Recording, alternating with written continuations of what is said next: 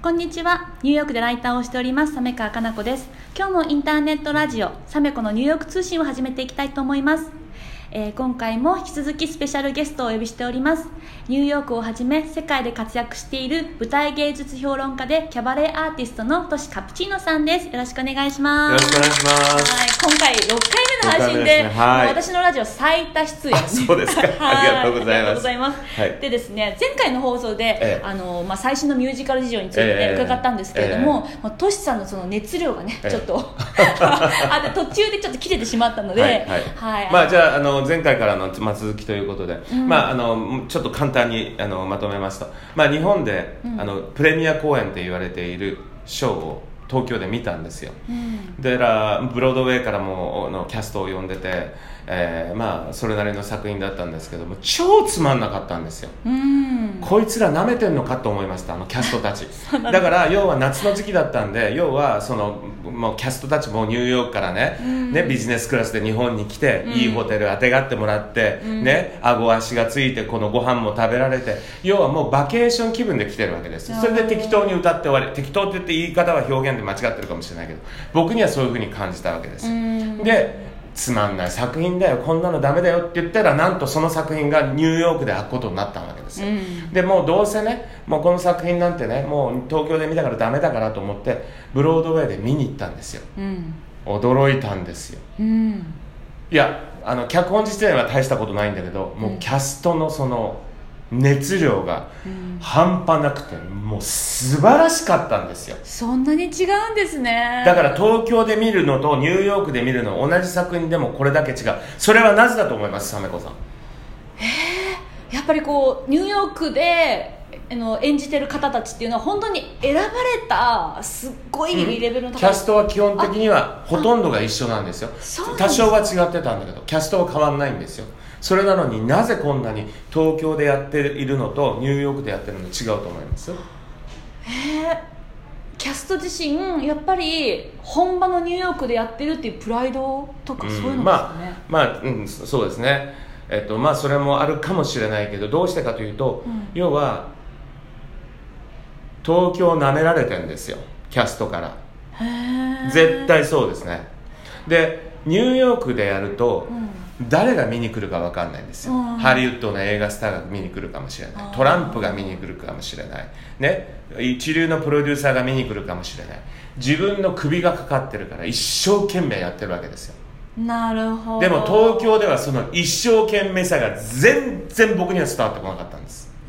だからブロードウェイでショーを見るっていうことが大切なんです。うん。だから日本ともうニューヨークでは同じ演目をやってもどんだけ違うんだと。どんだけってもう一光さんですよ。確かに。だからブロードウェイでショーを見ることはとっても重要ですへえじゃあもうこのねラジオ聞かれてる方、ええ。もし日本にいらっしゃる方で、えもうミュージカルちょっとつまんないなって思ってる方でももうニええューヨークに来て、ええ。本場のミュージカルをぜひねそうですね。見ていただきたい、まあ高いけどそんな天井桟敷でも日本みたいにただばっかでかい劇場じゃなくてニューヨークの劇場っていうのは非常にコンパクトにまとめられてるので、うん。天井桟敷のようなあの席でももうステージはよく見えますからとにかくブロードウェイ今チケットが高いのでそういったところ39ドルとか49ドルであるからぜひ見てください。はい、ということなのでね、はい。ぜひ見ていただけたらというふうに思っております、ははい。いで続いてですねちょっと伺いたいのが、まあ、ニューヨークの恋愛事情ということで。はい。はい、トシさんも今かれるんねですよ女性の方そうですよね、はい。私もすごく気になります、えー何を聞きたいですか？もっとこう具体的に恋愛事情そうですね。なんかトシさんもね今ご結婚されてたりとかええしてます。あのされてるの男性とそうですよね、だからまあどこで出会われたのかなとか。なるほどね、うん。まああの僕のその、まあ、恋愛哲学っていうのがあるんですけど、うん。とにかく僕はかっこいい男の人うん。美しい人のところにまず行きますね。自分から。自分からガンガン行きます、うん。まあ普通は大体まあ日本の男の子とかねいやもうちょっとあんな美人の人はもう僕全然かなわないからもういいやこの辺でみたいなこう妥協してね 女の子と付き合ったりとかしてる男の人もいると思うんですけど、うん。女の人もダメですよ、うん。女の人もボーイフレンドが欲しい時はとにかくかっこいい人から行く これはなぜだと思います？サメ子さん。えなぜ？えななぜでしょう？えちょっと。あのね、うん。かっこいい人の方が結構ねアベーラブルだったりするんですよ。フリーだったりするんですあ恋人がいなかったみんな敬遠するのでいやこんなにかっこいい人こんなに綺麗な人は全然もうもう絶対恋人もいるだろうし私なんか絶対ダメってみんな勝手に思い込んじゃうんです確かにそれあるかもしれないですね、で中途半端なのが結構ボーイフレンドがいたりとかするんですよ。そこそこかっこいいとか そこそこ可愛い人が逆にモテたりしますよね。す。すっごい美人とかすっごいイケメンよりも。絶対に妥協しない。ニューヨークで恋愛するときにはガンガンかっこいい人可愛い人美しい人のところに行くことです。なるほど。これは鉄則です。トシカプチーノ。ということは旦那さんもはい。トシさんからこうアプローチされてことあですか？とねあそれ違う。僕は結婚の場合はまたちょっと特例でね、うん彼の場合はもう向こうからガンガン押してきたんですよ僕いや僕そんな別にかっこよくはないんですよ。もう向こうからガンガン来ましてもうちょっとねもうあもうあまりにもちょっとすごかったので。へえトシさんのどういったところにこう魅力を感じて。もうこのうるさい性格だと思います。へえとにかくポジティブですね僕は。ああすごいポジティブ。ろがこうエネルギッシュなところがが好きみいいなっていう。もう今ももうこうやってラジオ撮りながらもガンガンもううちの旦那からメールが来てもうインタビューは終わったのとか今来てますから。あーじゃあもうね。そっかじゃあもうトシさんの帰りをお待ちでいらっしゃるなんんですよ、ですよ。ね大好きなんですね。ご飯作んなきゃいけないんで私。そうですよね。なんかトシさん毎日のように愛妻弁当を作られてるっていうのね。はい。ねいろんなとこで伺ってるんですけど。料理大好きなんですよ。ねそれ素敵ですよね、えこの前も300個ぐらい餃子を作られたってね。お話を聞いて。えー恋愛話からいいんですか？いきなり餃子の話。まあとにかくねやっぱりあの僕恋恋人が欲しいっていう女性の方男性の方、うん。とにかくねやっぱりねうかっこいい人、うん。もうそういう美しい人のところにガンガン行くべきだと思います。なるほど。あのブサメンとかねそういう人たちに行ったらダメです、うん。だ絶対ダメ。